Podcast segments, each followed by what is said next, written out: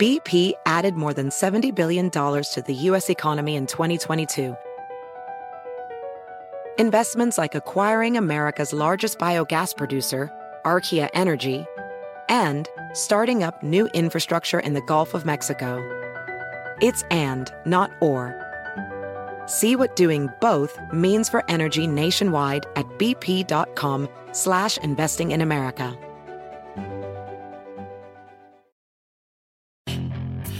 Hacer dinero de manera difícil, como degustador de salsas picantes, o cortacocos, o ahorrar dinero de manera fácil con Xfinity Mobile. Entérate cómo clientes actuales pueden obtener una línea de Unlimited intro gratis por un año al comprar una línea de Unlimited. Ve a es.xfinitymobile.com. Oferta de línea Unlimited gratis termina el 21 de marzo. Aplican restricciones. Xfinity Mobile requiere Xfinity Internet. Velocidades reducidas tras 20 GB de uso por línea. El límite de datos puede variar. Hola, bienvenidos al podcast de NTN24. Estas son cinco cosas que pasaron hoy. Will we allow the backward slide of rights and democracy to continue unchecked? Or will we, together, together, have a vision and the vision Con estas palabras, el presidente de Estados Unidos, Joe Biden, dio por instalada la Cumbre por la Democracia, un encuentro virtual donde los representantes de 110 países debaten en torno a los riesgos y amenazas del sistema que mediante el voto permite a los ciudadanos elegir a sus autoridades para que gobiernen en beneficio del pueblo. La ampliación con Lila Abed, desde Washington. Cerca de 110 países participan en la Cumbre Virtual por la Democracia, al igual que representantes de la sociedad civil, académicos y el sector privado. El principal objetivo de la cumbre es fortalecer la democracia en el mundo y hacer frente a las autocracias lideradas por China y Rusia. A las 8 de la mañana, el presidente Joe Biden inauguró la sesión plenaria con los líderes mundiales. En su discurso aseguró que la democracia no ocurre por accidente y que se tiene que renovar con cada generación. También señaló que mitad de todas las democracias en el mundo han sufrido un retroceso en algún aspecto de su democracia en los últimos 10 años. También el presidente interino de Venezuela, Juan Guaidó, aseguró que está convencido que se puede salvar a la democracia y con ello a Venezuela, pero que es hora de tomar acciones aún más concretas como construir un frente unido y multilateral que haga responsable a los líderes autoritarios. El primer día de la cumbre concluyó con una intervención de la vicepresidenta de Estados Unidos, Kamala Harris. La segunda al mando del gobierno de Estados Unidos aseguró que la democracia se ve amenazada y que lleva 15 años en retroceso advirtió que los autócratas en el mundo se sienten empoderados y que es la responsabilidad de todos tomar acciones. También en Estados Unidos el coste de algunos medicamentos puede llegar a ser de entre 8 y 10 veces mayor que en otros países similares. Por eso el gobierno Biden presentó una propuesta legislativa para controlarlos y reducirlos. ¿Qué éxito puede tener? ¿Por qué estas disparidades?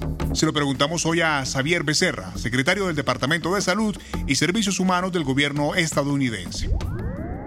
Él incluye una provisión que permite que mi departamento trate de negociar mejores precios para los medicamentos que necesitamos todos y en poder bajar esos precios eso deja más dinero en la bolsilla de cualquier americano para usarla para otras necesidades que tiene. Así que eso es una, una cosa muy importante porque en este país pagamos más para esos medicamentos que cualquier otro pueblo en cualquier otro país. Es tiempo de poder ahorrarle dinero al pueblo, a las familias de este país, sabiendo que están pagando solo lo que necesitan para esas medicinas necesarias. Hay sectores de, del sector privado donde si creen que pueden aprovecharse, lo hacen.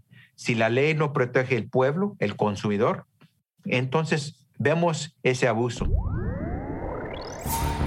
En Chile se promulgó el proyecto de matrimonio igualitario. La iniciativa que fue aprobada por el Parlamento el martes pasado se convertirá en ley tras la firma del presidente Sebastián Piñera y su posterior publicación en el diario oficial.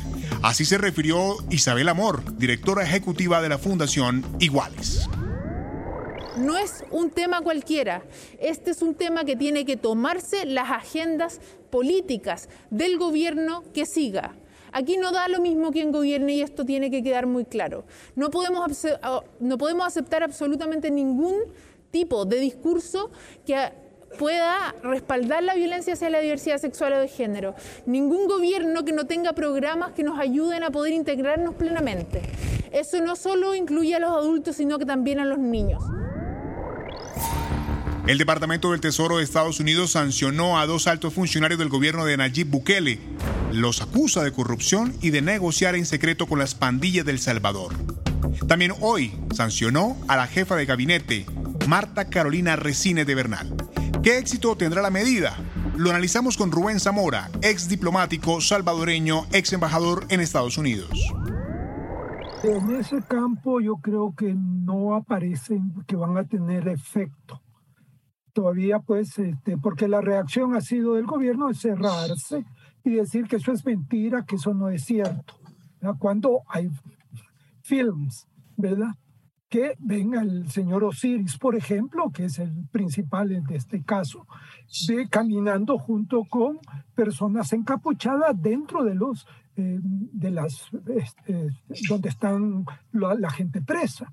Ahí está visto, está filmado, y esos encapuchados se sabe quiénes son. Son los líderes de las maras que están fuera de la cárcel y que los llevan adentro de la cárcel para que se pongan de acuerdo y hablen con sus líderes, que son los más importantes que ya están en la cárcel. Caen las monedas de América Latina frente al dólar. Tras casi dos años de pandemia, los ciudadanos sufren la depreciación y el incremento del costo de vida. ¿Por qué está pasando esto y hasta dónde va a llegar el precio del dólar? Nos lo cuenta Juan Carlos Martínez Lázaro, profesor de Economía de la Escuela de Negocios desde Madrid, en España. Siempre que que Estados Unidos sube tipos de interés, siempre que la FED endurece la política monetaria, se produce lo que conocemos como el flight to quality, el viaje a la, cualidad, a la calidad, donde muchos activos que están invertidos, en este caso en Latinoamérica, se mueven hacia Estados Unidos buscando mayores, esas mayores tasas de interés y eso provoca una fuerte depreciación de las monedas de la región. Pero no solamente es eh, el problema de la depreciación de las monedas latinoamericanas, es la apreciación del dólar, que, también, sino que también tenemos factores locales importantes. Y en este sentido, pues la, incertidumbre política y social que hay en algunos países también eh, produce o, o, digamos, incrementa esa depreciación de las monedas, el miedo, la tensión que hay hacia lo que puede ocurrir, la incertidumbre. Si te gustó este podcast, puedes buscar más de nuestro contenido en nuestra página web www.ntn24.com. En NTN24 tenemos una red de corresponsales en las Américas que nos permite tener acceso de primera mano a toda la información y hacer análisis sobre los eventos más importantes de la región. Qué gusto estar con ustedes. Mi nombre es Hugo Vecino en Twitter arroba Hugo Vecino. En el podcast de NTN24 te informamos y te acompañamos.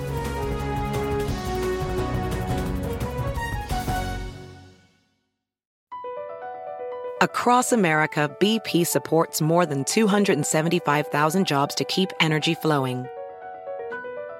Jobs like building grid scale solar energy in Ohio and producing gas with fewer operational emissions in Texas.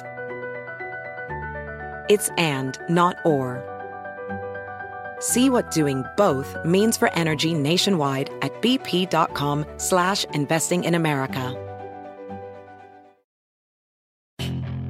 Puedes hacer dinero de manera difícil, como degustador de salsas picantes, o cortacocos, o ahorrar dinero de manera fácil con Xfinity Mobile. Entérate cómo clientes actuales pueden obtener una línea de un límite intro gratis por un año al comprar una línea de un límite. Ve a es.xfinitymobile.com. Oferta de línea o límite gratis termina el 21 de marzo. Aplican restricciones. Xfinity Mobile requiere Xfinity Internet. Velocidades reducidas tras 20 GB de uso por línea. El límite de datos puede variar.